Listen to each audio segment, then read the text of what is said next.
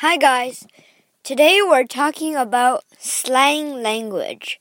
S L A N G. A slang language is basically a version of English that's not defined by the dictionary, official dictionary.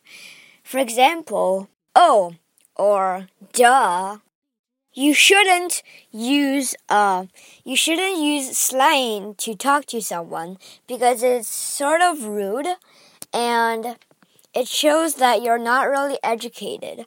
Like, yeah. Instead of yeah, you should be saying yes. Instead of duh, like when someone says something, hey, one plus one is two, and duh. But duh, instead of duh, you could say of course or obviously. Instead of oh, you could say great or that's good or something else that's not slang. Slang words are usually very like slang words are usually very simple. Like it's usually only one or two sounds. For example, duh only has two main sounds. Duh and uh duh. And O only has like one sound, O.